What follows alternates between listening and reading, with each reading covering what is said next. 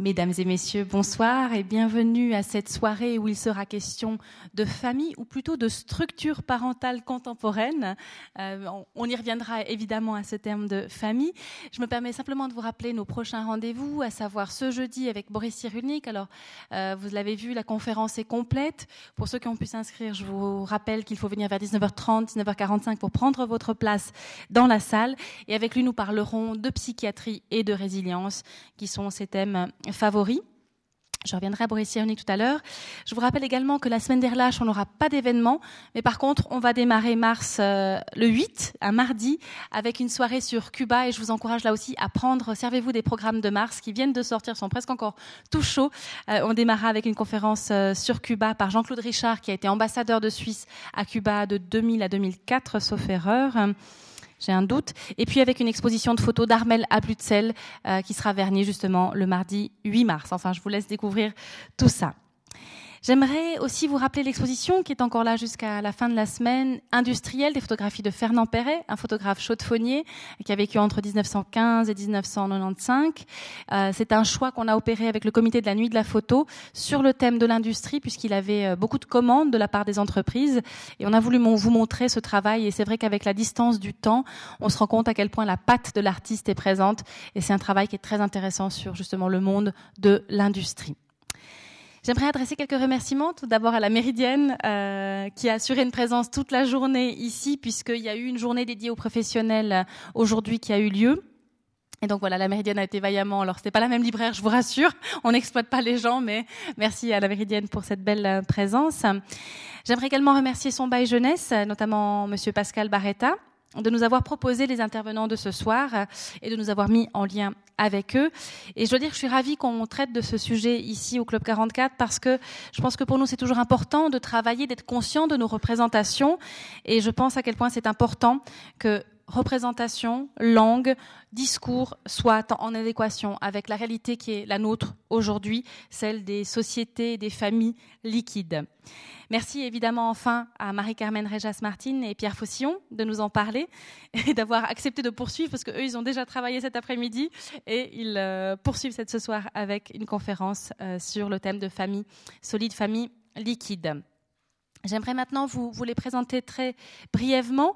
Je commencerai par euh, Marie-Carmen Réjas-Martin, en rappelant qu'elle est docteure en philosophie et psychothérapeute, qu'elle a soutenu à l'Université de Reims en 2011 une thèse de doctorat en philosophie sur le témoignage écrit des expériences traumatiques Témoigner du trauma par l'écriture, le texte témoin comme moyen de se réapproprier son histoire.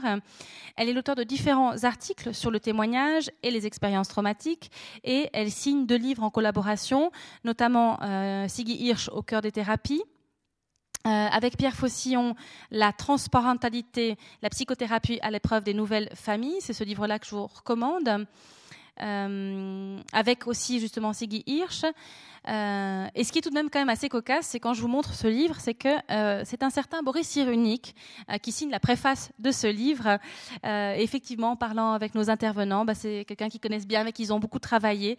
Donc on les réunit cette semaine involontairement, mais avec beaucoup de bonheur à cette même table.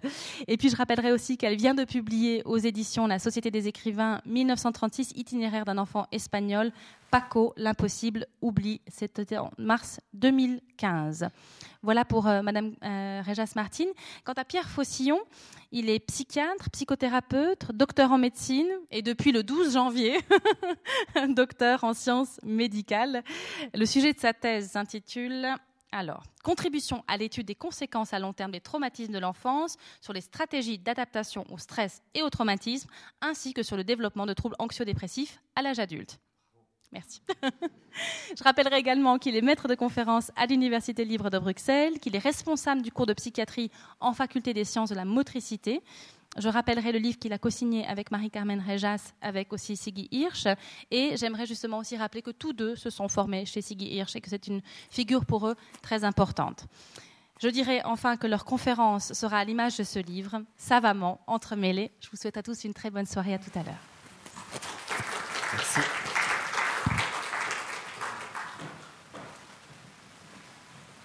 Bonsoir. Euh, je ne sais pas si certains d'entre vous étaient là cet après-midi. Il y a un souci. Ok.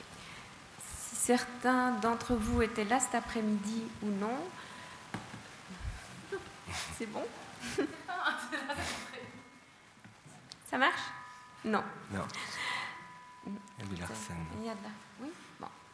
Euh, en tout cas, il y aura, faudra nous excuser peut-être un petit peu pour cela, certaines parties de ce qui ont été exposées cet après-midi qui vont être dites ce soir, mais tout ce qui a été dit cet après-midi ne sera pas nécessairement rappelé ce soir. Et puis, il y a certaines parties de notre exposé que vous découvrirez ce soir et qui n'ont pas été transmises cet après-midi.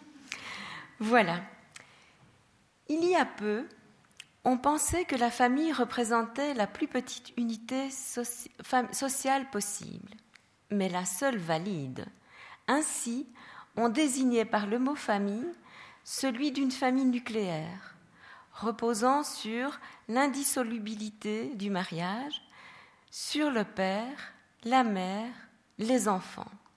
En fait, il n'y avait rien de tel que cette famille. Depuis une quarantaine d'années,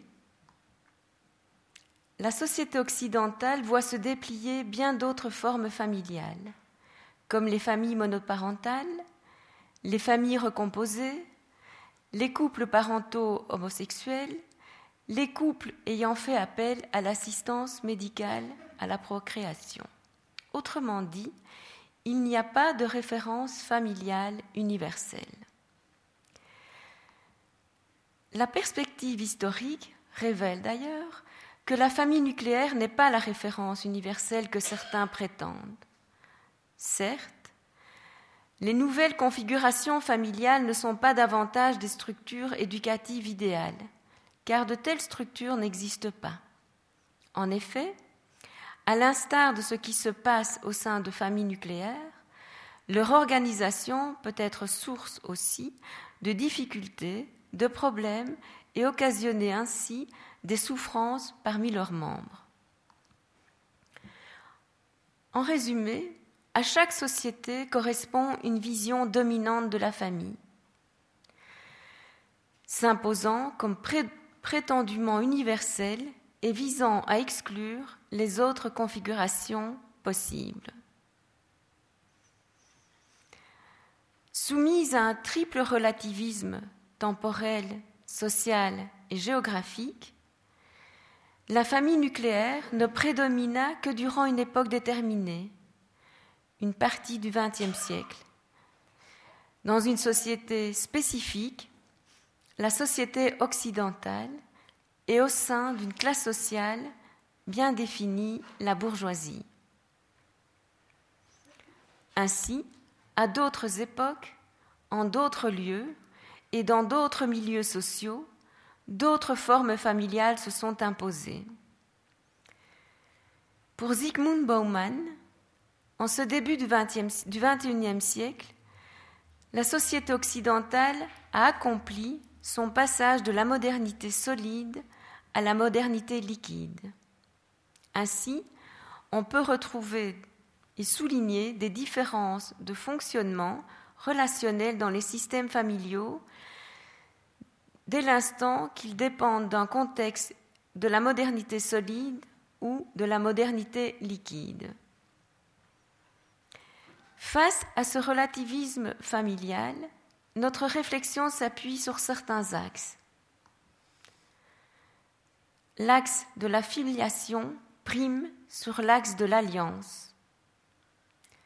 La forme que revêt une famille importe moins que le fond c'est-à-dire la qualité des, liens relationnels qui prévalent. Si les personnes adultes ont le loisir de concevoir leur couple comme bon leur semble, elles ont en revanche des obligations à remplir en tant que parents et éducateurs.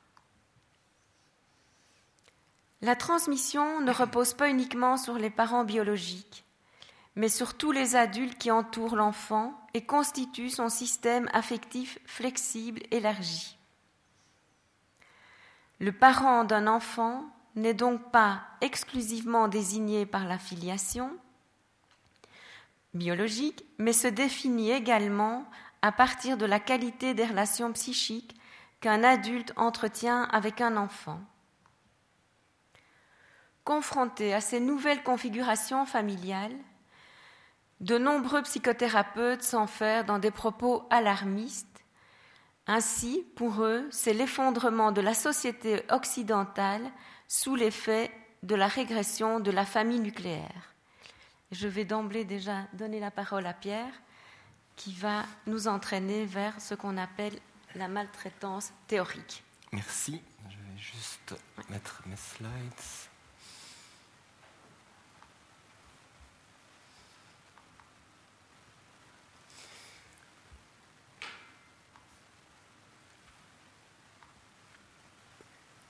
Alors, deux petites minutes que j'arrive au bon endroit. Ça, c'était l'exposé de cet après-midi.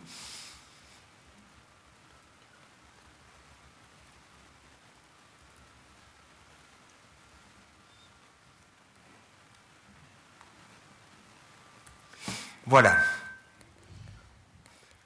Est-ce que le, micro passe bien? Vous, m'entendez? Oui, d'accord. Bien, donc je, vais euh, ce soir vous entretenir d'un concept qui est celui de maltraitance théorique. Donc vous avez bien compris ce dont on, parlait dans l'introduction de, Marie-Carmen, c'est que finalement, euh, à chaque type de société euh, correspond un type de famille, si on veut un petit peu schématiser les choses, et que euh, si l'on essaye de, de considérer une structure familiale comme étant prétendument universelle, eh bien, on risque de passer à côté de beaucoup de choses lorsque l'on rencontre d'autres types de structures familiales. Et euh, force est de constater que dans la littérature psychologique, beaucoup de gens se réfèrent encore à ce qu'on appelle la famille nucléaire, donc papa, maman et les deux enfants, euh, alors que la réalité de terrain des, travailleurs sociaux, des travailleurs psychologiques, des, psychiatres, euh, fait que nous sommes confrontés à d'autres structures familiales. Alors, ce, terme de maltraitance théorique, euh, je l'ai euh, emprunté, je ne sais pas si c'est elle qui a la paternité ou la maternité plutôt du terme, à un article de euh, Françoise Sironi en 2003. Et qu'est-ce qu'elle dit? Lorsqu'elle fonctionne comme une norme, l'universalité devient un vecteur d'angle mort. Les angles morts sont ces, choses que l'on est incapable de voir, euh, par exemple dans son rétroviseur de voiture, de points aveugles qui vont empêcher de regarder là où la règle commune n'a plus cours. Nous produisons, dit-elle alors, ce que je définis comme étant de la maltraitance théorique. Donc on voit déjà là-dedans qu'il y a une critique euh, de ce qu'on appelle l'universalité de certains concepts.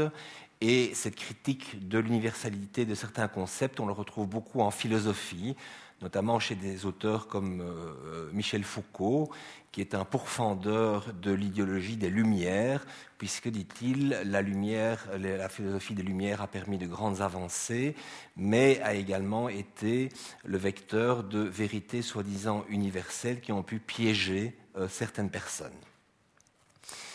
Alors, face au bouleversement que nous, en tant que travailleurs euh, cliniques, euh, travailleurs de terrain, face aux bouleversements familiaux que, nous rencontrons dans notre pratique, ben, je dirais qu'il y a des attitudes qui peuvent être dangereuses. La première attitude, c'est l'attitude morale donc la, morale, c'est quelque chose qui prétend décider de ce qui est bien et de ce qui est mal.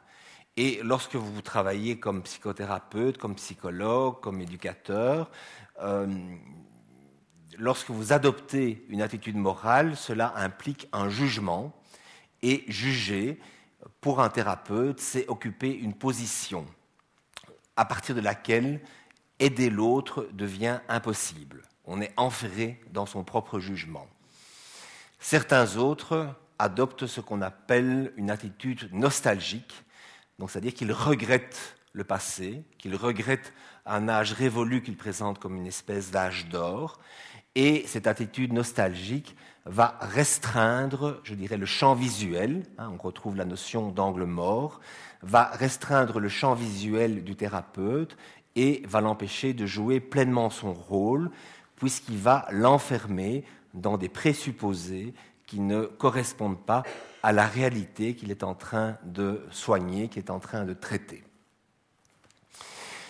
Alors, euh, la maltraitance théorique par rapport à la famille, c'est l'incapacité à mettre en perspective, à relativiser une structure familiale qui n'est finalement, comme l'a rappelé Marie-Carmen, que historiquement et socialement déterminée, puisque cette fameuse famille nucléaire n'existait qu'à un certain moment, à un certain endroit, dans une certaine classe sociale. Ça a été rappelé. Et euh, certains euh, psychothérapeutes ont tendance à se présenter un peu comme les gardiens d'une idéologie réactionnaire en regrettant que cette forme familiale ne soit plus prédominante, en tout cas qu'elle ne soit plus majoritaire. Et comme euh, le rappelle la psychanalyste euh, Elisabeth Rodinesco, euh, ces psychothérapeutes se permettent de dire que, par exemple, une mère ne peut pas élever seule ses enfants, un peu comme les dames patronesses disaient au XIXe siècle que si les femmes travaillaient, la différence des, sexes disparaîtrait. Ben, lorsque vous voyez ça maintenant à l'aune du XXIe siècle, ben, on sait que les femmes travaillent et que la différence des sexes est loin d'avoir disparu. Donc le danger euh, qui était annoncé ne s'est pas révélé être vrai. Alors, chaque époque, chaque société va développer son propre style de pensée. Ça, c'est quelque chose qui est assez euh, classique euh, que ce soit en, sociologie, que ce soit en psychiatrie, que ce soit dans, tous les domaines du savoir humain, chaque époque va développer son propre style de pensée qu'elle va ensuite, de manière un petit peu égocentrique, euh, s'efforcer de transformer ce système de pensée en une norme prétendument universelle. Et toutes les théories scientifiques gardent toujours la trace de leur origine sociale. Et de même, les structures sociales, donc l'environnement social dans lequel nous évoluons, formatent nos pensées en créant des zones d'ombre, des choses où il nous nous est pas interdit de regarder, mais vers lesquelles il ne nous vient même pas à l'idée de regarder, des zones d'ombre qu'il est impossible d'observer ou de questionner. Et c'est pour ça que j'ai mis comme illustration cette espèce de paradoxe visuel où, suivant votre perception visuelle, vous verrez deux personnes âgées euh, qui se font face à face, mais vous pourrez également voir un musicien mexicain jouant de la guitare avec une femme euh, dans l'embrasure de la porte et un, une autre femme ou un autre homme portant un chapeau. vous voyez ici le bras, l'autre bras et le corps. Et donc, on peut voir la même réalité de deux manières différentes en fonction de la manière dont on la regarde.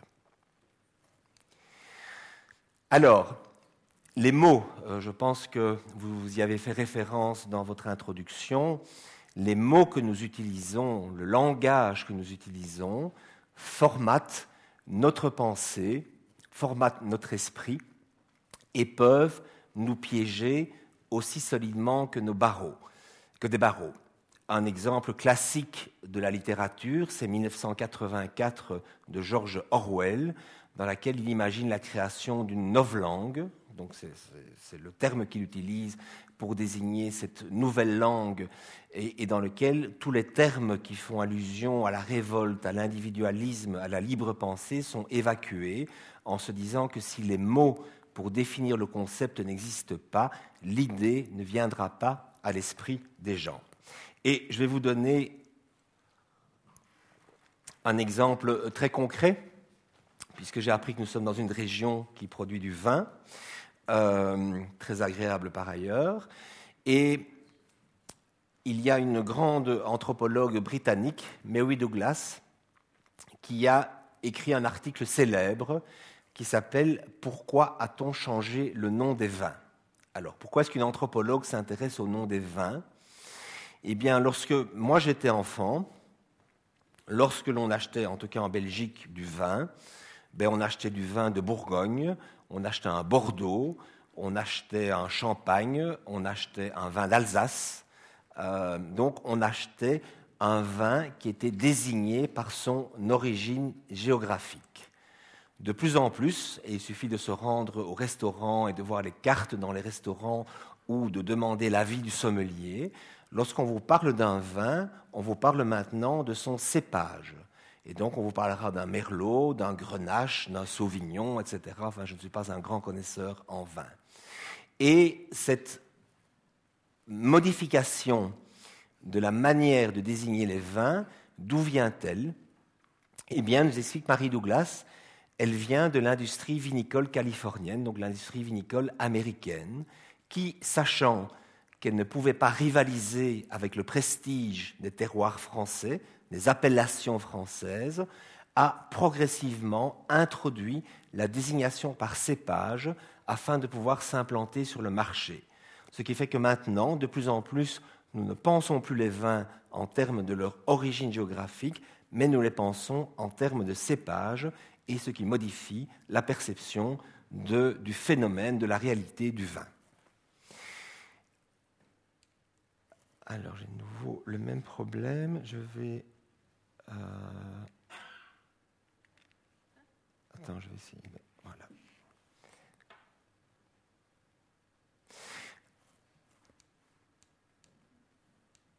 Non, donc c'est bien passé à la dia suivante. Alors, euh, la, la psychiatrie, enfin, je suis psychiatre, a elle aussi connu une révolution menée par le seul pouvoir des mots. Alors, je ne sais pas si, vous le savez, mais les, psychiatres, actuellement, euh, lorsqu'il s'agit de faire un diagnostic, se réfèrent à un manuel qu'on appelle le DSM, dont beaucoup de gens ont entendu parler. Il y a eu plusieurs éditions du DSM. La dernière édition, c'est le DSM 5. Et en fait, euh, ce DSM qui est édité par l'American Association of Psychiatry a été une véritable machine de guerre c'est-à-dire qu'elle a voulu, face au prestige de la euh, psychiatrie européenne, qu'elle soit française, qu'elle soit euh, allemande, a voulu imposer euh, la psychiatrie américaine comme le standard auquel tout devait se référer. Et donc ce fameux DSM, donc qui désigne Diagnostic and Statistical Manual of Mental Disorders, a introduit toute une série de nouveaux concepts qui était euh, inconnu euh, jusqu'alors dans la nosographie, c'est-à-dire dans la classification des maladies, et par contre a fait disparaître certains concepts qui existaient dans la psychiatrie allemande, qui existaient dans la psychiatrie francophone, comme par exemple, l'exemple le plus flagrant, le plus célèbre, c'est la disparition du terme de névrose, qui dorénavant a disparu de la classification nosographique américaine. Et donc ce DSM s'est imposé euh, progressivement euh, avec, on sait, tout le euh, pouvoir économique des Américains et a totalement supplanté la classification des maladies psychiatriques telles que le, connaissait la psychiatrie européenne. Alors, par rapport au pouvoir des mots et par rapport à la maltraitance théorique, je voudrais maintenant passer avec vous en revue une série de situations familiales qui ont été maltraitées d'un point de vue théorique. La première, c'est le divorce. Alors, grosso modo, le divorce est devenu un véritable phénomène social depuis le milieu, je pense, des années 70, euh, où le divorce a commencé à se généraliser.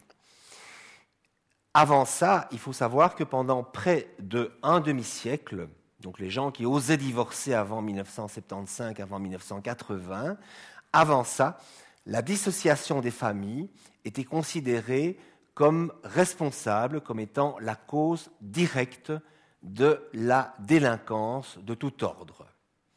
Et on retrouve historiquement dans la littérature euh, pédopsychiatrique une série d'écrits qui disent que, en cas de situation de divorce, de séparation parentale, il y avait une impossibilité pour l'enfant de résoudre son fameux complexe d'Oedipe.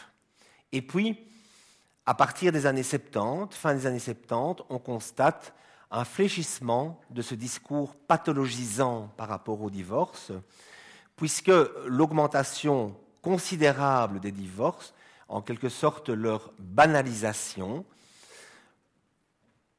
constitue par elle-même une remise en question des schémas, des a priori, qui voyaient dans le divorce un phénomène pathologique.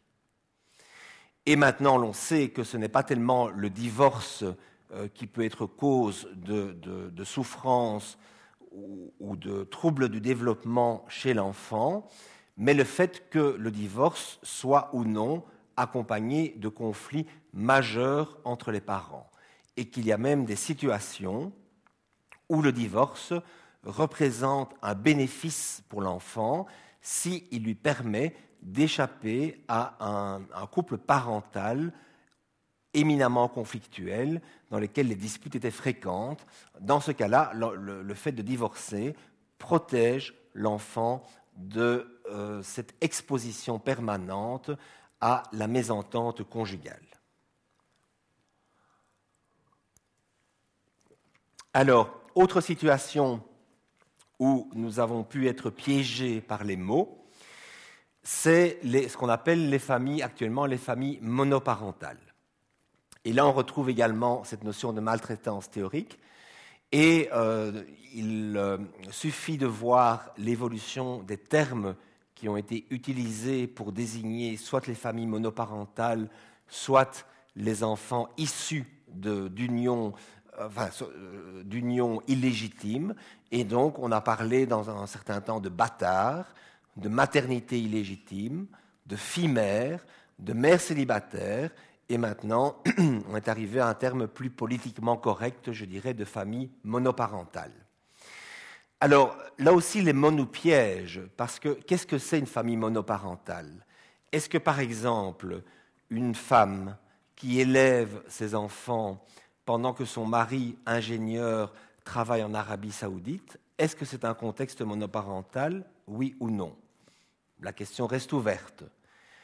Une femme euh, qui est euh, divorcée, dont les enfants sont en garde alternée chez le père et la mère, est-ce une famille monoparentale ou sont-ce deux familles euh, monoparentales?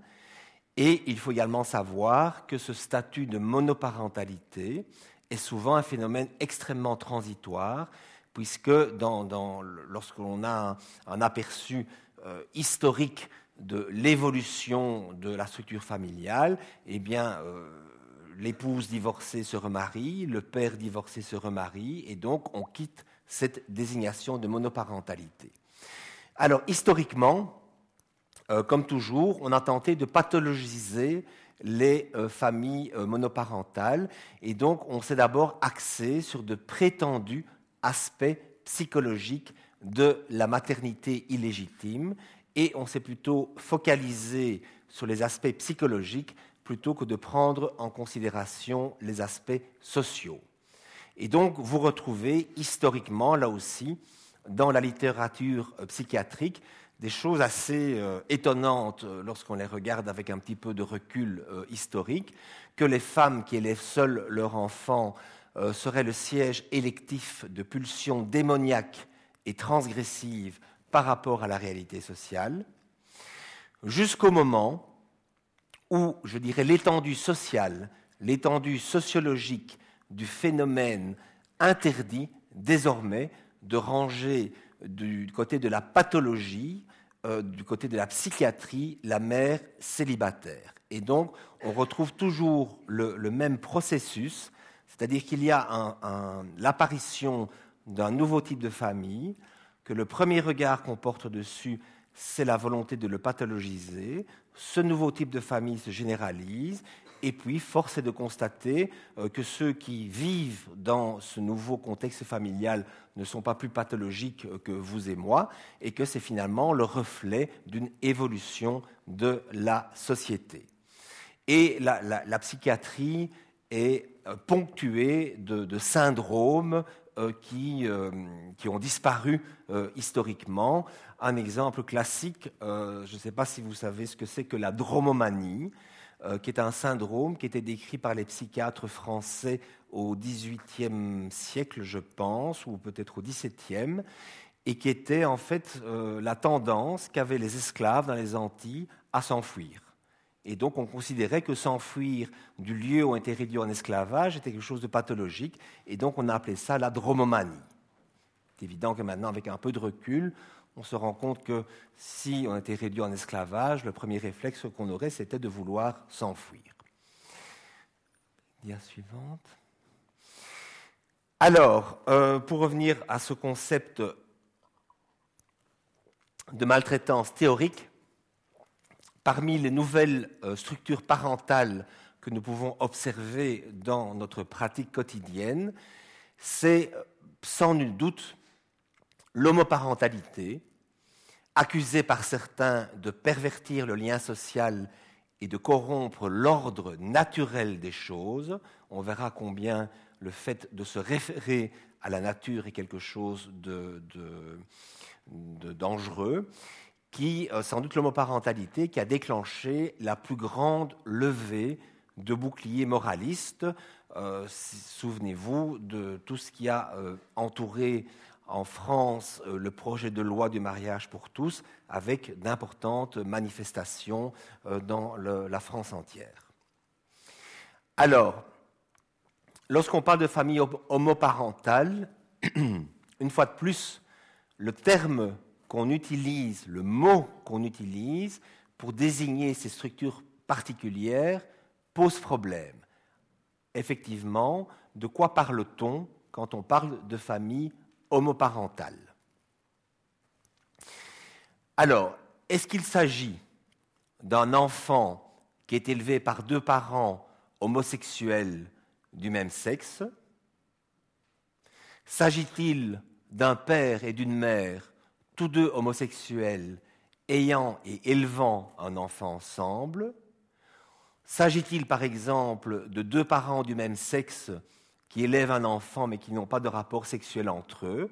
Par exemple, un enfant qui serait élevé par sa mère et sa grand-mère, est-ce qu'il est dans une famille homoparentale?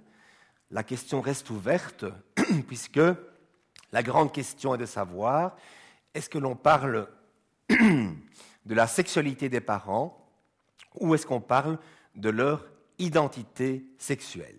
Force est de constater que lorsque l'on parle de famille homoparentale, il y a une volonté délibérée de désigner les modalités de relations sexuelles entre les parents. Et donc, le fait de désigner une configuration parentale particulière par une référence à la sexualité des parents est de l'ordre de la maltraitance théorique, puisque l'on sait que la sexualité ne définit pas la pertinence avec laquelle les parents remplissent leur rôle éducatif et que la parentalité n'a strictement rien à voir avec la sexualité. Et donc, cette euh, volonté délibérée de désigner ces familles homoparentales par le, type de relations sexuelles qu'ont les parents euh, contribue aux différentes formes de stigmatisation dont sont victimes les euh, couples homoparentaux. Alors, une des stigmatisations dont ils sont victimes, c'est la stigmatisation que j'appellerais naturaliste. C'est-à-dire que confronté, certains disent que confronté à un modèle parental exempt de l'altérité sexuelle, donc c'est-à-dire avec deux parents de même sexe, eh bien, dans ce contexte-là, les enfants de couples homoparentaux seront psychiquement perturbés. Or, force est de constater que, je dirais, deux parents homosexuels peuvent être et sont évidemment aussi différents l'un de l'autre que ne le sont un homme et une femme qui conçoivent un enfant. Et donc cette référence à la nature n'est jamais fortuite. Cette référence à la nature est un élément récurrent de la maltraitance théorique. On essaie de faire passer pour naturel des choses qui ne le sont pas. Par exemple, le soi-disant rapport naturel entre l'homme et la femme, en faisant une analogie avec le monde animalier, n'est finalement qu'une construction théorique qui permet de, entre guillemets, naturaliser le rapport gouvernant-gouverné, donc qui permet d'assurer l'autorité de la domination masculine, comme dirait Pierre Bourdieu. La référence à la nature, donc élément fondamental de la maltraitance théorique, a pour but d'inscrire la différence des sexes dans un ordre normal des choses, puisque dans la nature, c'est un mâle et une femelle qui s'accouplent pour donner naissance à un petit. Et euh, cet ordre normal des choses ne pourrait pas se contester et ne se discuterait pas puisqu'il est soi-disant naturel. Or, Dieu merci, la réalité humaine est différente du monde animal et nous savons tous que cette réalité humaine est tout autre, puisque les sexes ne sont pas uniquement formés par la seule identité biologique, par les chromosomes XX ou XY, mais sont également formatés par la culture, qui est la spécificité de l'espèce humaine. Et j'aime beaucoup cette citation de, Michel Onfray, même si récemment il s'est un petit peu emmêlé les pinceaux dans certaines déclarations euh, maladroite euh, en France, mais il disait à l'époque, le mariage hétérosexuel n'étant pas plus naturel, vous connaissez des, mariages entre animaux, que le mariage homosexuel, les grincheux devront trouver d'autres raisons de s'y opposer. Alors, de nombreux arguments fallacieux ont été à nouveau agités, je reviens à la France il y a, je pense, deux ans ou deux, trois ans, euh, ont été avancés, agités pour limiter le droit des homosexuels à élever des enfants. Alors je vous donne un petit peu un aperçu de ce qu'on peut voir dans certaines littératures euh, psychiatriques ou psychanalytiques. D'abord que les euh, homosexuels souffriraient d'une pathologie narcissique, ça reste à démontrer. Ils seraient incapables d'une relation véritable à autrui, ça reste à démontrer et les parents homosexuels, je, ne fais que citer des exemples dans la littérature, traiteraient leurs enfants comme un fétiche au sens psychanalytique du terme. Je continue dans, dans cette littérature. Les parents homosexuels ne se confronteraient pas, ne confronteraient pas au quotidien l'enfant à la question de l'incomplétude de chaque être, chez les homosexuels, l'enfant ne serait pas désiré pour lui-même, mais comme un moyen d'exposer aux yeux de tous le déni de l'infertilité. Je trouve ça assez amusant et audacieux. L'homoparentalité, c'est pas mal non plus, résulterait d'un fantasme de parthénogénèse psychique. La parthénogénèse étant le fait de pouvoir enfanter soi-même un enfant sans intervention extérieure et que autoriser l'adoption à des couples dont la sexualité a tourné le dos à la procréation, comme si la sexualité avait pour seul but chez l'être humain la procréation, accentuerait le statut d'objet de consommation de l'enfant et la souffrance des enfants issus de familles homoparentales pardon, ressemblerait à celle des enfants victimes d'inceste. Donc vous voyez là toute une série d'arguments évidemment fallacieux qui sont avancés pour limiter, euh, par crainte effectivement, euh, de, voir des enfants élevés dans des familles homoparentales, crainte qui repose sur des a priori qui sont socialement, historiquement euh, déterminés. Et tout ce discours à propos des familles homoparentales relève de ce qu'un un auteur Procoris appelle la psychanalyse prescriptive. Donc, la psychanalyse a normalement pour but si je schématise grossièrement, de libérer l'inconscient des, sujets qui sont en souffrance, des patients qui sont en souffrance. Et dans cette euh, psychanalyse prescriptive, eh bien, la psychanalyse, au lieu de libérer l'inconscient, elle tendrait à déterminer une espèce de règlement d'ordre intérieur de l'inconscient. Donc d'expliquer, de dire comment l'inconscient devrait fonctionner. Donc plutôt que d'ouvrir l'inconscient, ce détournement de la pensée analytique opère une fermeture en prescrivant la façon dont l'inconscient doit fonctionner. Si vous arrivez à contrôler votre inconscient et à vous dire comment il doit fonctionner, vous êtes très très fort. Et euh, dans le fond, pour, euh, euh, pour terminer, qu'est-ce qu'il en est de ces familles homoparentales et qu'est-ce qu'il en est des enfants qui, qui, grandissent en leur sein? Eh bien, il y a énormément de littérature à ce sujet et donc, grosso modo, il y a eu des dizaines d'enquêtes qui ont été publiées aux États-Unis puisque le sujet était l'objet d'investigations assez approfondies. Et elles indiquent que plusieurs millions d'enfants américains, élevés par des parents homosexuels, ne sont pas différents des autres. La seule différence que l'on relève, c'est chez les garçons euh, dont les, euh, qui sont issus de couples homoparentaux euh, lesbiens et donc qui sont plus facilement l'objet de la stigmatisation par le groupe de pères, donc à l'école, au lycée.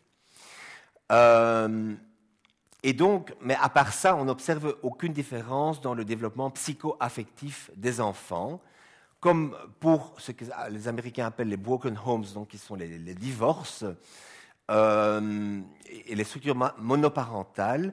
Nous pouvons donc facilement imaginer que cette stigmatisation euh, dont souffrent les garçons issus de familles homoparentales lesbiennes va progressivement s'atténuer à mesure que l'homoparentalité va se généraliser dans la société. Donc, on peut en conclure que l'homoparentalité n'affecte pas le développement psychologique et le bien-être des enfants, à tel point que depuis plusieurs années, certains chercheurs dénoncent une espèce d'a priori hétérosexiste qui exige d'eux qu'ils continuent encore et encore a démontré ce qu'il est depuis longtemps, à savoir que les enfants issus de familles homoparentales se développent harmonieusement, et cela uniquement afin de calmer les angoisses de la société, et ce qui représente effectivement un billet dans la recherche dans ce domaine, puisque les familles euh, homoparentales sont une espèce de, laboratoire social qu'il serait intéressant euh, d'investiguer sous d'autres aspects que le bien-être et la bonne qualité du développement psycho-affectif des enfants. Voilà, je pense que j'en ai terminé. Et donc, voilà, je voulais simplement, euh, dans l'heure qui nous était impartie, vous montrer combien nous pouvons parfois être piégés par les mots que nous utilisons et piégés par les a priori auxquels nous faisons référence et qu'il est parfois fondamental de pouvoir mettre en perspective. Je vous remercie pour votre attention.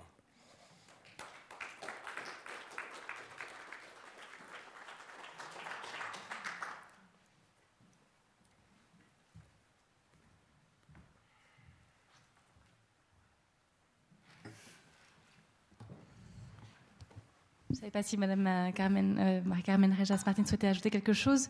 Donc voilà quelques bases qui sont jetées pour euh, ouvrir effectivement la, discussion. vous voyez qu'il y a plusieurs entrées possibles. Hein. Ça va de la théorie de la psychanalyse, ces nouvelles familles dans, leur, quotidien, j'ai envie de dire dans leur réalité. Donc voilà, le micro est à vous si vous souhaitez poser des questions, faire des commentaires peux démarrer peut-être. Euh, tout à l'heure, je rappelais pour euh, Madame Réjas Martine que vous êtes également philosophe.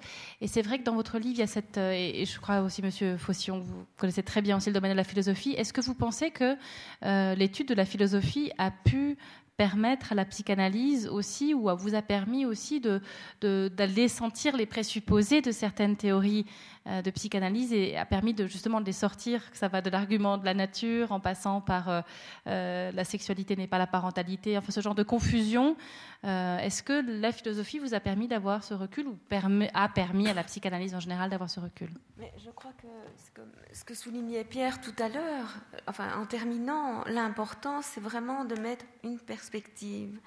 Si on reste dans le sujet, mais sans recul, alors on, ne peut rien comprendre, on est dans l'a priori constamment, et c'est vrai que la psychanalyse a permis de comprendre certainement beaucoup de choses, loin de là à tout jeter, vraiment. Je pense que la philosophie permet un autre questionnement beaucoup plus large et qu'au fond, dans la philosophie ou grâce à la philosophie, on est forcément obligé de d'ouvrir tout et pas de se dire mais parce que chez les philosophes, c'est la même chose aussi qu'en psychanalyse finalement, ou que chez d'autres théoriciens. C'est évident qu'il y en a qui ont euh, une lecture ou une analyse extrêmement hermétique. C'est pas de ça qu'on parle. On parle du respect de l'autre la philosophie, c'est quand même de ça qu'il s'agit aussi, c'est connaître l'autre comme il est, apprendre à l'apprivoiser et avancer avec l'autre, pas dans un esprit de fermeture. Je pense que la philosophie, pour moi en tout cas, c'est ça, c'est l'ouverture dans la réflexion, dans la réflexion. Pierre vous souhaitez rajouter Oui, moi je souhaitais, euh, le micro est toujours branché. Euh, je souhaitais euh, peut-être rajouter, puisque tout à l'heure à table on discutait un peu des philosophes qu'on aimait bien, et il y en a effectivement un que, qui pour moi est, un des plus grands, qui, qui est Nietzsche. Et donc, une de ses phrases célèbres, c'est Il y a dans le monde plus d'idoles que de réalités. Et je crois que c'est quelque chose qui doit constamment animer notre pensée, que ce soit en tant que philosophe ou que psychothérapeute ou que psychiatre, et que euh, particulièrement en psychiatrie, donc il faut savoir que la psychiatrie est une, est une branche tout à fait atypique dans, dans la médecine, puisque la psychiatrie n'a pas de maladie, elle a des syndromes. Alors une maladie, qu'est-ce que c'est? C'est un dysfonctionnement du corps humain pour lequel on a ce qu'on appelle un modèle physiopathologique. Par exemple, si vous êtes diabétique, ben, on sait que c'est votre pancréas qui sécrète insuffisamment d'insuline. Et donc, on sait les effets en cascade et l'effet de l'insuline. Et donc, on va corriger ça en vous faisant des injections d'insuline. On a donc un modèle parfaitement physiopathologique. On sait d'où ça vient, on sait comment ça fonctionne, la maladie, et on sait comment la contrecarrer. En psychiatrie, on n'a pas de maladie. C'est-à-dire qu'à l'heure actuelle, il n'y a aucun euh, marqueur biologique d'une maladie mentale, quelle qu'elle soit. Donc la seule chose que euh, les psychiatres peuvent utiliser pour faire un diagnostic, c'est l'interrogatoire du patient. Et donc nous avons ce qu'on appelle des syndromes, c'est-à-dire qu'un syndrome, c'est un, ensemble de symptômes. Donc si j'ai de la fièvre, euh, si je grelotte et si je tousse, c'est ce qu'on appellera le syndrome grippal. Et donc en, psychiatrie, nous n'avons que des syndromes. Si quelqu'un est triste, qu'il ne prend plus plaisir à ses activités habituelles, qu'il a des troubles du sommeil, qu'il est anxieux et qu'il se dévalorise, on va dire qu'il souffre de dépression, mais il n'y a aucune prise de sang, aucun examen d'imagerie médicale qui permet de démontrer la dépression. Et donc, c'est pour ça qu'il euh, y a des syndromes psychiatriques qui apparaissent à un certain moment dans un contexte social déterminé, notamment par exemple les personnalités multiples qui n'ont jamais existé qu'aux États-Unis et qu'on n'a jamais pu observer euh, en Europe, et euh, puis qui disparaissent euh, au fil du temps sans qu'on sache très bien pourquoi, simplement parce que le contexte social a changé, que, la mode a changé et que ces maladies psychiatriques disparaissent comme Par exemple, la dromomanie a, disparu. Euh, donc voilà, et donc je pense que cette phrase de Nietzsche, il y a dans le monde plus d'idoles que de réalité, s'applique particulièrement euh, à la psychiatrie. Ça m'amène encore à deux questions avant de passer le micro. Est-ce que du coup, le terrain, le fait d'être sur le terrain, c'est un bon antidote aux idoles? Ça, c'est ma première question. Puis moi, j'aimerais bien que vous nous parliez de Zygmunt Bauman. Euh, vous parlez du contexte social parce que dans votre titre, vous avez famille liquide, famille solide. C'est vraiment un renvoi à, Zygmunt Bauman, à cette théorie sur l'évolution de la société. je trouve que c'est particulièrement aussi éclairant d'avoir euh, cette notion-là. Voilà, après, je passerai le micro. Alors, peut-être pour euh, parler de, Bauman, c'est un sujet qui était abordé cet après-midi, hein. c'est pour ça qu'on y fait référence.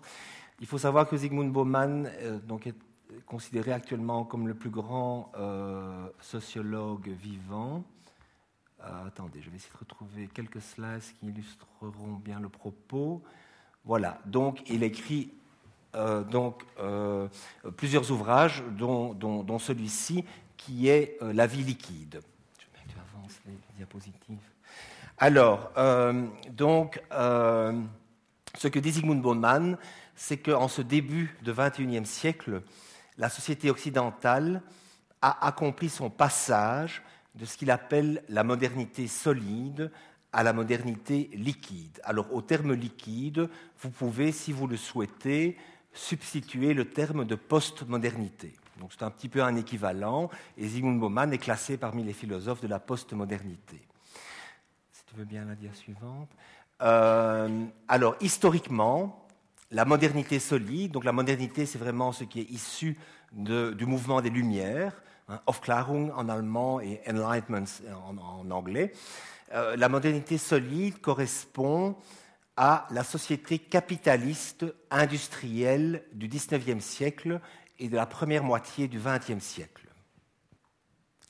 Et euh, il décrit cela assez joliment, pour parler de la modernité solide. On lia solidement entre eux des ateliers épars sous la forme d'usines. On souda des archipels d'îles communautaires éparses sous la forme de continents compacts d'États-nations. C'est la période de la constitution des grands États-nations. On cimenta des dialectes coutumes et modes de vie diffus et variés sous la forme d'une même nation disposant d'une langue, d'un projet, d'un gouvernement. Donc il y a une volonté d'homogénéiser et d'universaliser. Le monde de la modernité solide est un monde sédentaire. C'est un monde d'objets immobilisés, lourds, encombrants, un monde industriel, solidement ancré, un monde ouvertement et volontairement territorial dans lequel il y a une correspondance étroite entre le lieu et le pouvoir.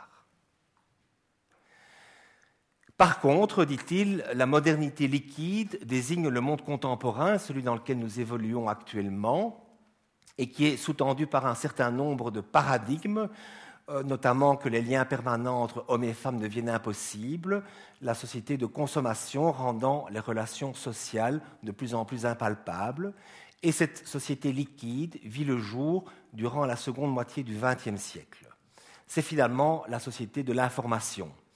Euh, actuellement, la plus grande richesse, c'est l'information, que ce soit euh, sur le plan euh, médiatique, que ce soit sur le plan militaire, que ce soit sur le plan scientifique. La plus grande richesse devient l'information et non plus la possession d'usines.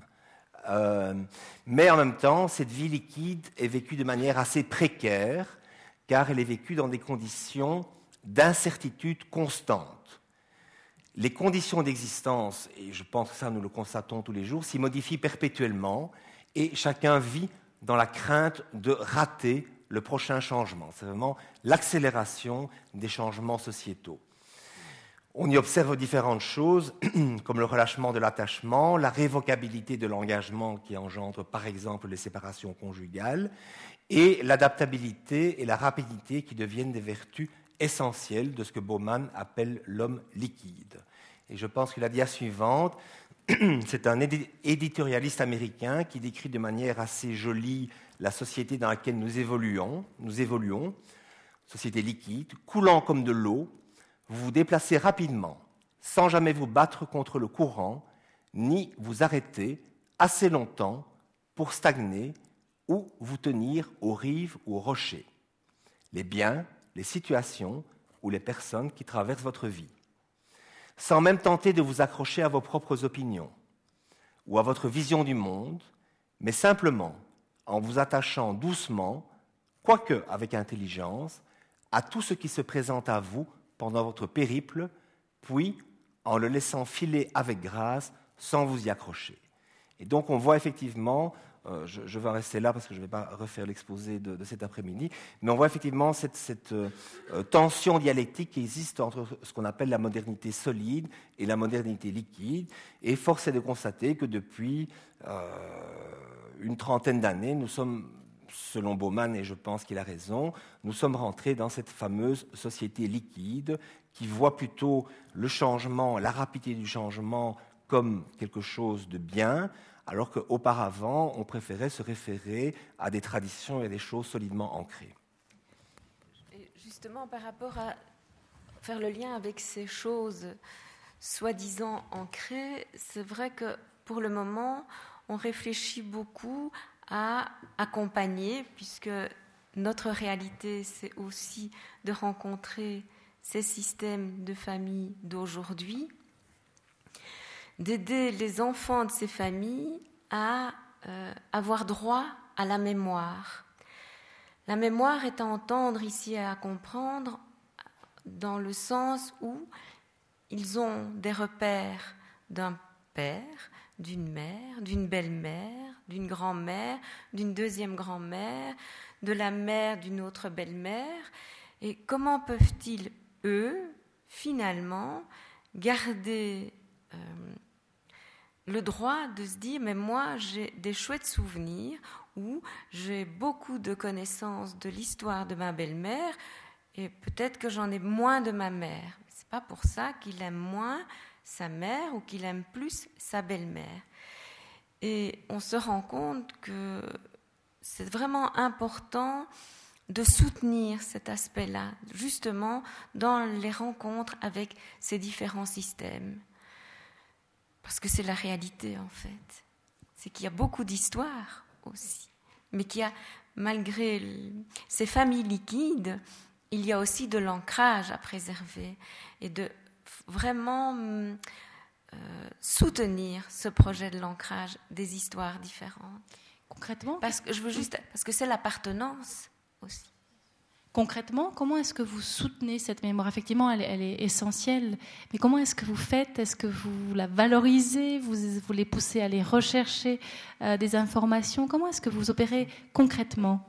Il y, a, il y, a, différentes manières. Il y a soit de, de la raconter, tout simplement, quand on reçoit euh, des familles au sens large, hein, en consultation, quand on entend qu'il y a parfois des énormes conflits simplement parce que un enfant parle plus de son père, beau-père, bien on essaye de dire mais pourquoi est-ce que c'est si terrible de parler de ça, de ça ou de ça? De telle ou de telle personne plutôt du système. Ça permet aux adultes de moins s'embêter parce que c'est l'histoire du jeune aussi, ces histoires des parents, des grands-parents, des beaux-parents, des doubles beaux-parents, des frères, des demi-frères. Ça, on sort de la gravité aussi à ce moment-là. Et sinon, une autre manière de permettre euh, ces histoires-là, qu'elles existent. Ben, je l'ai un petit peu abordé euh, cet après-midi, mais on peut l'utiliser dans différentes euh, consultations, rencontres. C'est de permettre le récit aussi, par écrit notamment, mais pas uniquement. Oui, parce que donc, pour souligner ce que tu avais dit cet après-midi, euh, Marie-Carmen travaille dans une institution psychiatrique qui accueille des adolescents lourdement euh, pathologique. Et donc, un des outils thérapeutiques que tu mhm. utilises, c'est le, récit autobiographique, donc de, favoriser chez ces adolescents issus de familles totalement euh, dysfonctionnelles, leur permettre quand même de raconter, de, de faire l'exercice intellectuel, de, coucher sur le papier, ce qui demande une structuration mentale, le récit de vie. Hein. c'est ce qu'il avait présenté cet après-midi. Tout à fait, mais je pense qu'on peut vraiment euh, l'associer aux autres types de familles. Oui, Celle pas réservé aux familles. Euh, non, non, absolument pas. Tout à fait. Mhm. Des questions. Oui, vous parliez tout à l'heure de sortir de la gravité. C'est une chose à laquelle je suis assez sensible. Est-ce que le risque serait de passer à la banalité ou quelle alternative vous donneriez? Je pense que absolument pas la banalité, je, pense. Justement, le fait de permettre que l'autre existe dans l'histoire du jeune, puisqu'on parle des enfants ici, ce n'est ni banalisé ni dramatisé. C'est reconnaître l'histoire là où elle est.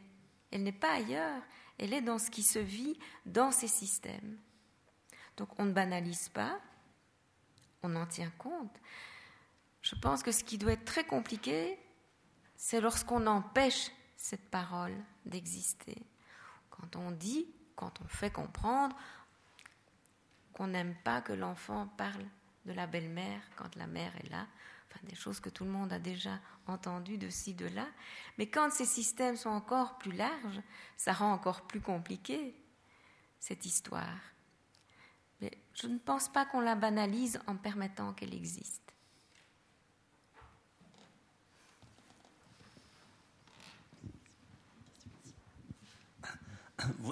Vous avez donné le point de vue de, de la psychologie, enfin de la psychiatrie plutôt, et mais vous n'avez pas donné, vous avez omis de parler de la religion, qui ont bien sûr leur mot à dire dans ce genre de choses. de la religion. Alors, alors ce qui m'intéresserait, c'est s'il y avait un religieux ici dans la salle qui pourrait donner son point de vue par rapport à ce que vous avez dit. Mais si ce n'est pas le cas, est-ce que vous pourriez dire comment ça se passe euh, euh, Je vais appeler ça une confrontation avec justement le modèle religieux. Euh, la, première chose qui, me vient à l'esprit, donc, je vous ai parlé de modernité solide et de modernité liquide. Alors, selon les, penseurs de, la modernité, donc le gros problème de l'homme qui évoluait dans la modernité solide, c'était une question, la question de son identité. Qui suis-je? Et donc, c'est ce qui a donné, par exemple, euh, la psychanalyse, euh, puisque Freud a grandi effectivement dans cette modernité, enfin a évolué dans cette modernité solide.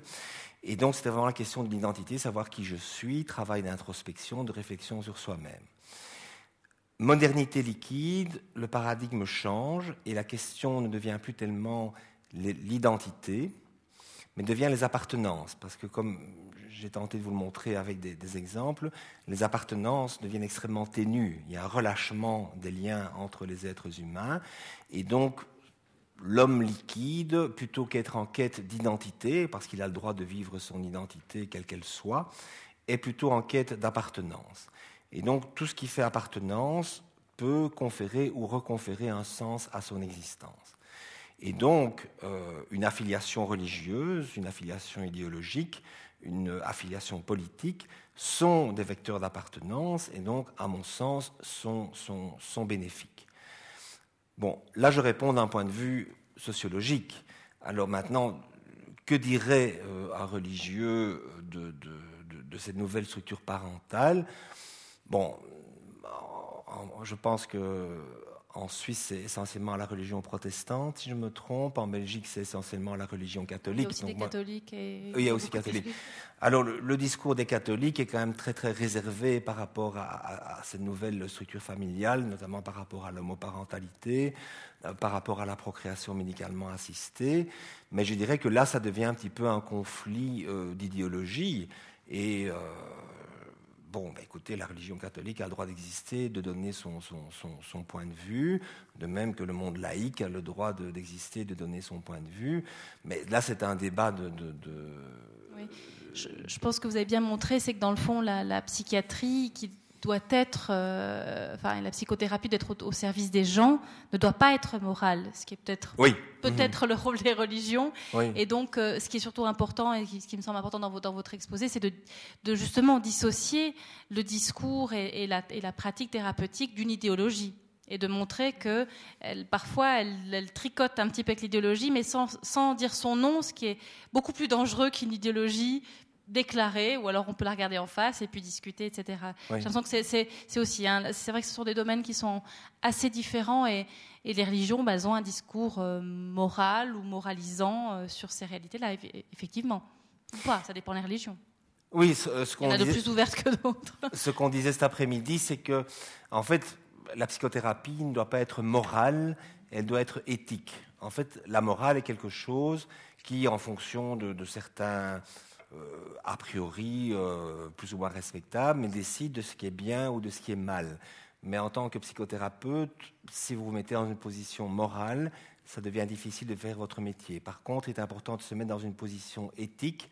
Et la position éthique, c'est plutôt une réflexion élaborée qui permet d'essayer d'agir bien mais qui ne prétend pas dire ça c'est bien, ça c'est mal, mais simplement comment, en fonction de, la situation euh, clinique euh, à laquelle nous sommes confrontés, comment pouvons-nous aider cette famille, comment pouvons-nous aider ce jeune en difficulté, et donc réfléchissons pour agir de manière éthique, euh, donc sous-tendu par le, fait de vouloir aider et accompagner le jeune ou la famille en difficulté. Question ici. Bonsoir. J'aimerais réagir sur la, dernière phrase que nous faisons de, de lire et d'entendre par ce proverbe chinois qui dit que un poisson qui nage dans le sens du courant est un poisson mort. Et je revendique le droit de résister, de m'indigner.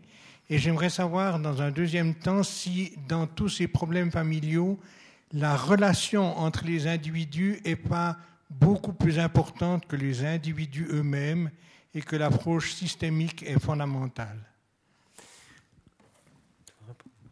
Mais, euh, oui, je pense, euh, c'était aussi tout, le, débat cet après-midi, qu'effectivement l'approche euh, systémique est, fondamentale. Et donc, oui, c'est une jolie citation, que le, poisson qui nage dans le sens du courant est un poisson mort, et puis, vous aviez dit, euh, il y a une partie de votre question qui, m'échappe. Euh. Alors, la deuxième partie, c'est d'avoir le, le, droit de résister, le droit de s'indigner oui. et de, et de s'intéresser principalement à la relation entre les individus plutôt qu'aux individus eux-mêmes. Et donc, euh, c'est là-dessus que je voulais rebondir, c'est que, effectivement, le message qu'on tente de, de véhiculer, c'est que finalement, la forme euh, que revêt une famille n'a pas tellement d'importance. Ce qui est important, c'est le fond, c'est-à-dire c'est la qualité relationnelle qui existe entre un enfant et le ou les adultes qui sont investis du pouvoir de l'amener progressivement à l'autonomie. Et donc, il ne faut pas se focaliser sur la forme de, la famille, mais sur le fond. Et donc, cela, effectivement, est en, est en écho avec, avec la pensée systémique. On faisait également référence à l'ouvrage d'un grand anthropologue français qui est Maurice euh, Godelier, issu de l'école de, Claude Lévi-Strauss, et euh, qui a publié il y a déjà quelques années, une dizaine d'années, un ouvrage assez fondamental qui, qui s'appelle Les métamorphoses de la parenté. Et en tant qu'anthropologue, il a pratiquement étudié tous les modes de parenté qui existaient à travers le globe et il en tire une série de, postulats qui sont le plus, le plus petit commun dénominateur de la parentalité. Et donc là-dedans, on retrouve euh, dans, ce plus petit commun dénominateur de ce qui fait de quelqu'un un parent, euh, le fait d'avoir participé à la création de l'enfant, mais dit-il, euh, pas uniquement la création biologique, parce que dans certaines sociétés, la filiation biologique n'a pas beaucoup d'importance. Parfois, ce sont des esprits qui interviennent. Parfois, ce sont des ancêtres qui participent à la euh, création physique de l'enfant. C'est le fait de euh, s'occuper de, de, nourrir, de protéger et de réchauffer l'enfant, donc d'assurer les soins de base. c'est le fait d'assurer son éducation. euh, c'est le fait de lui conférer un rang, un titre, un nom dans la société, c'est le fait euh, de, euh, de s'interdire toute relation de type sexuel avec l'enfant dont on a la charge. Et donc, il a comme ça une série de, six ou sept critères qui sont le plus petit commun dénominateur de, de, ce qu'il appelle la parentalité. et c'est une illustration de ce que je disais, c'est-à-dire que finalement, la, le, fond importe plus que, la forme. D'autres questions hmm? euh, J'ai cru comprendre des projections que vous avez montrées un accroissement euh, des familles homosexuelles. Est-ce que c'est le cas? Puis est-ce qu'on sait à quoi euh, l'attribuer? Je pense que c'est le cas. Euh, c'est le cas. Alors, à quoi est-ce qu'on peut l'attribuer? Ça, c'est évidemment difficile de répondre à cette question. Moi, j'aurais tendance à le dire, à dire que c'est le fruit de l'évolution de la société, c'est-à-dire qu'en tout cas, dans les milieux urbains,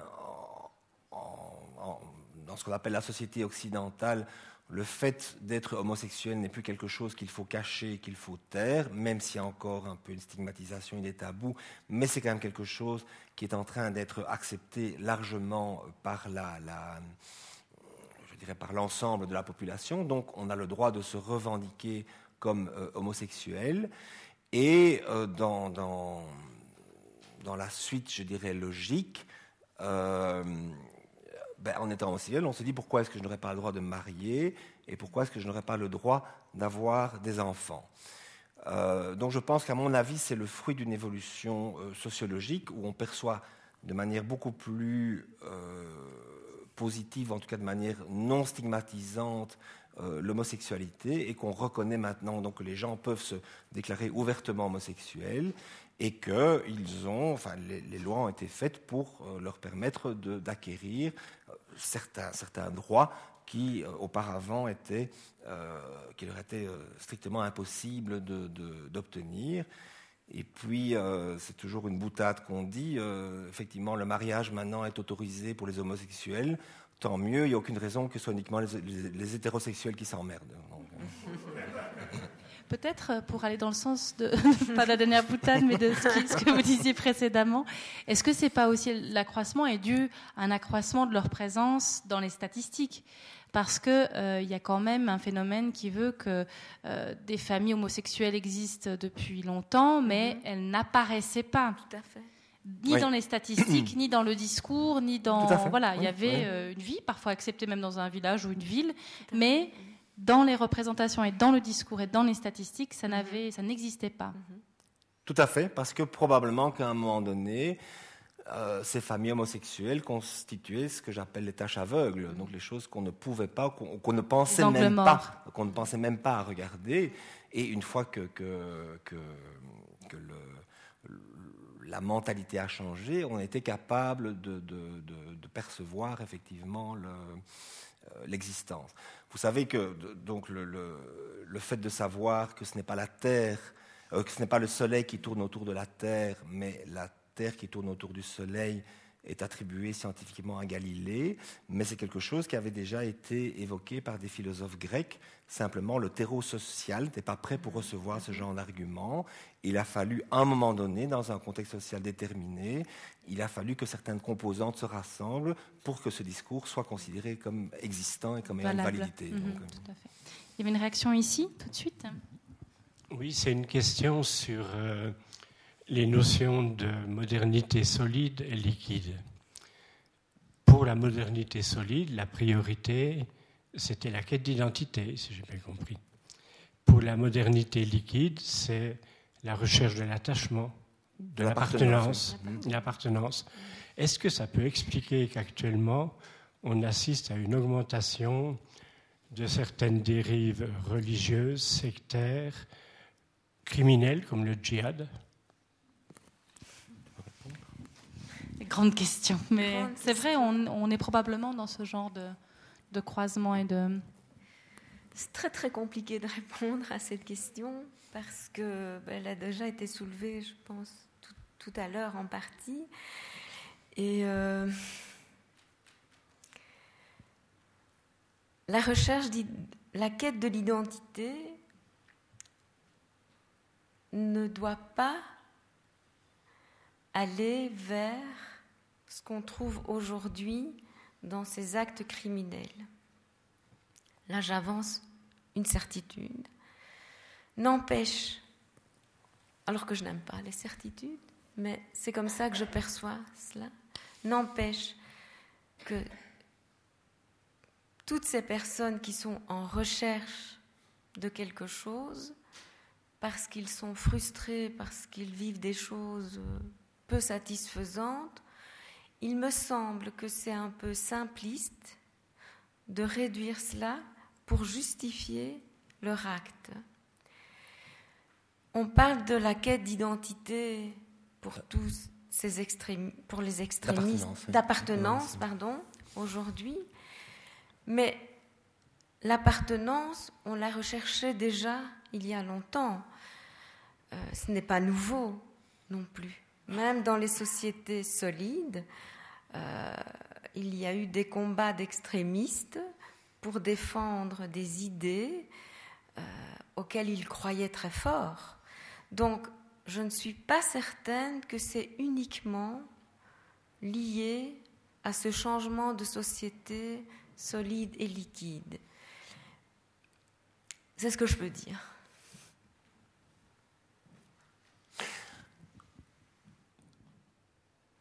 Oui, enfin moi j'ai pas grand chose à rajouter. Bon, je pense qu'effectivement cette quête d'appartenance euh, bah, peut prendre divers visages euh, et, euh, on peut décider d'appartenir au club d'astronomie, donc c'est une appartenance comme une autre. Et puis pour des raisons alors qui sont éminemment complexes, on décide plutôt d'aller vers des appartenances je dirais, dangereuses ou, des appartenances euh, un petit peu hors la loi. Mais euh, qu'est-ce qui détermine le fait qu'on soit en quête d'une appartenance socialement acceptable ou que l'on se tourne plutôt vers quelque chose qui est socialement inacceptable, là c'est effectivement très difficile de, dire quels sont les déterminants qui permettent cela. Mais je pense que, euh, effectivement, le, le djihadisme ou l'extrémisme religieux ou l'extrémisme politique sont des, formes d'appartenance qui en plus ont l'immense avantage pour ceux qui sont un petit peu perdus et qui ont un peu perdu leur repère pour des raisons diverses, de proposer des solutions clés en main, donc euh, clés sur porte. Euh, puisque là, il n'est plus question de se questionner, euh, l'appartenance est clairement déterminée et le questionnement n'a plus de raison d'être. D'autres préféreront des appartenances plus propices à susciter l'interrogation, euh, en décidant euh, de devenir philosophe, euh, en décidant de, de, faire partie de tel ou tel cercle littéraire. Mais en tout cas, cette quête d'appartenance est, quelque chose qui sous-tend vraiment la, modernité liquide. Ça ne veut pas dire qu'elle lui est spécifique, mais en tout cas, elle est prépondérante dans la modernité liquide.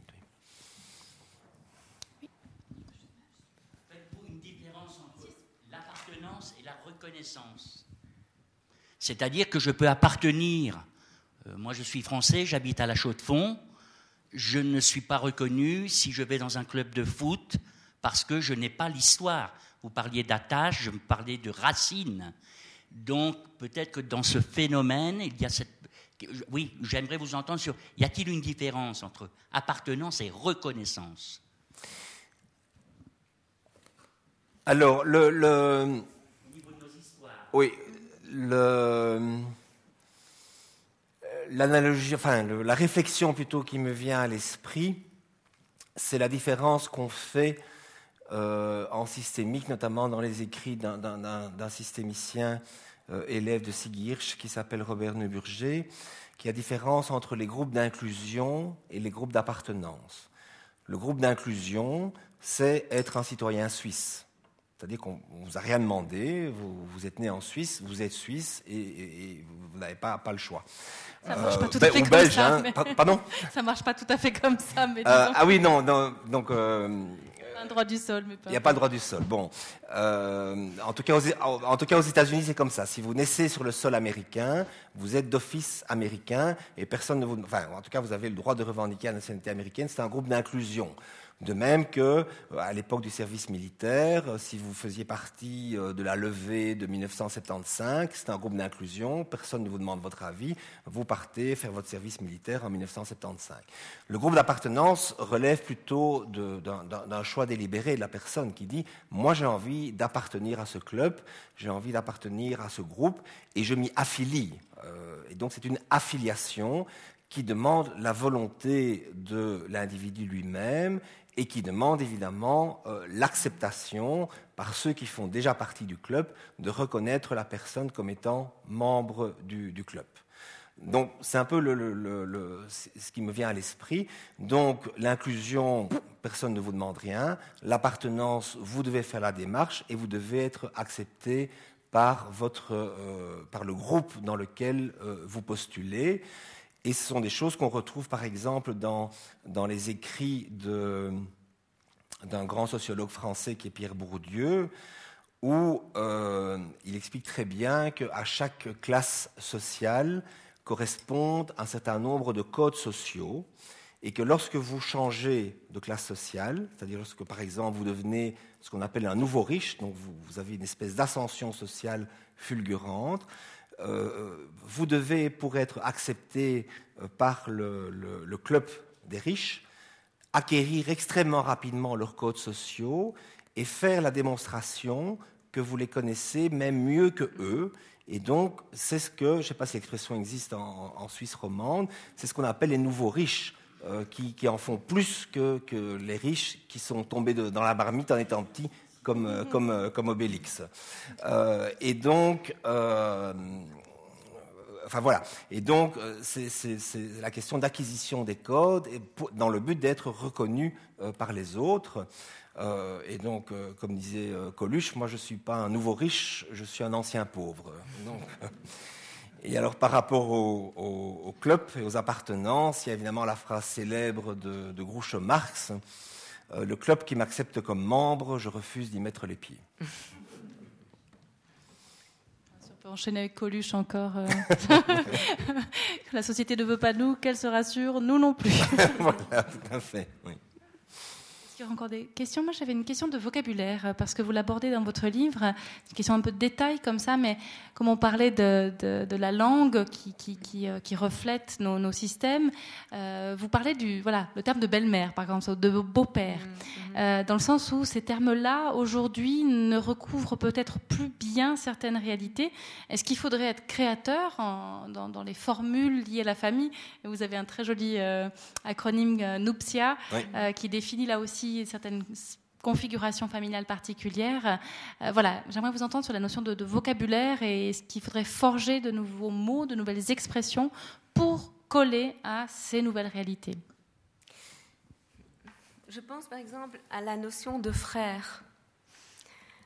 Euh, souvent, on entend des enfants qui ne sont pourtant pas issus du même couple parental, mais qui dont les familles recomposées finalement se retrouvent à 3-4 sous le même toit. Et pour eux, souvent, ils se disent c'est mon frère, c'est ma sœur. Or, au niveau sanguin, ce n'est pas du tout le cas. Il y en a qui sont issus d'un tout autre couple. Eh bien, souvent j'entends non, ce n'est pas ton frère. Et l'enfant dit mais si, c'est mon frère. Et ils grandissent comme ça, ils passent des années ensemble et puis on dit, mais non, ce n'est pas mon frère, ce n'est pas ton frère, ce n'est pas ta sœur. Et eux disent, alors c'est vrai, je ne sais pas trop comment on devrait dépasser, ce n'est pas de réponse. C'est la même chose pour le terme de belle-mère. Mhm. C'est aussi très confusionnant, en tout cas en français. Dans d'autres langues, il y a des nuances. Mais en français, c'est vrai que belle-mère, c'est à la bah, je vais rien vous apprendre, mais c'est euh, la, mère du mari, c'est ça? Ou c'est la nouvelle épouse du père. Ou c'est la nouvelle épouse du père. Oui. C'est pas la même chose. Oui. Et pourtant. Mais donc, on, sait que la langue française, euh, d'un point de vue sémantique, est très pauvre pour désigner euh, les liens parentaux. Donc effectivement, on est obligé d'utiliser les mêmes termes pour désigner des choses différentes.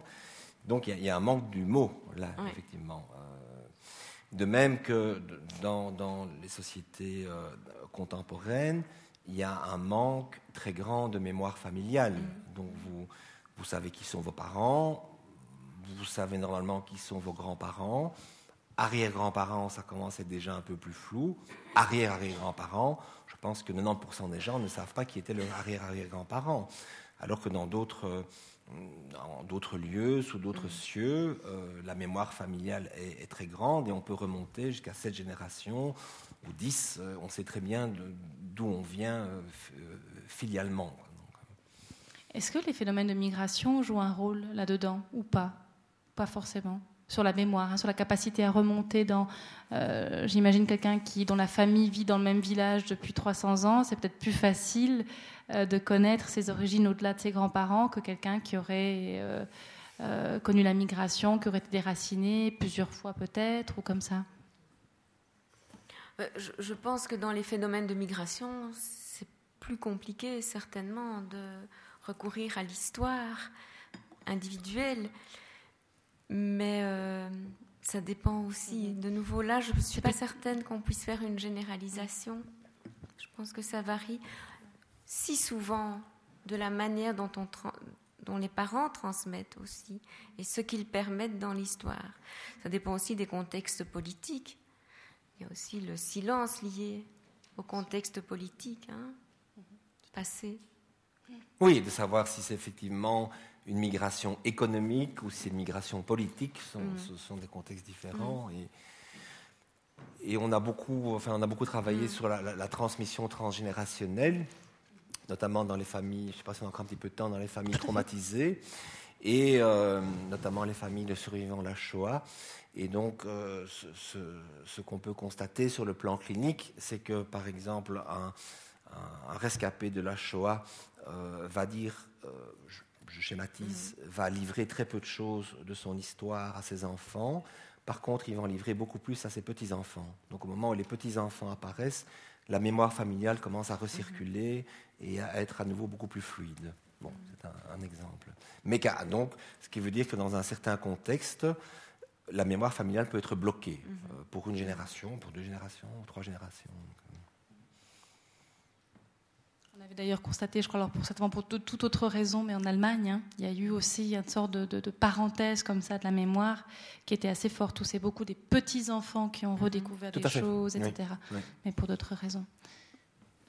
Voilà, je ne sais pas s'il y a encore des questions ou des interrogations, des remarques, mais euh, sinon, on peut s'arrêter là et prolonger tout à l'heure les discussions au bar. En tout cas, je vous, remercie pour euh, euh, nous avoir amené tous ces éléments. Et puis vraiment, je vous encourage à, pour aller plus loin à, faire l'acquisition de ce livre parce que je le trouve vraiment excellent.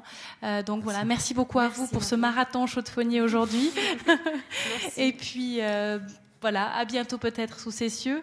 En tout cas, pour si vos travaux ils sont extrêmement importants, je pense, pour toutes ces nouvelles configurations familiales, mais pas seulement, parce que effectivement, je pense qu'il y, a encore beaucoup à faire. C'est étonnant ce qu'on découvre du, discours des thérapeutes. voilà, il, y a, il faut faire, le, faut trier un petit peu les choses. Le, bon grain de livret, pour reprendre une, image biblique. Voilà. Merci, beaucoup. à tous de votre participation, et puis euh, à tout à l'heure peut-être au bar ou à bientôt. Au revoir.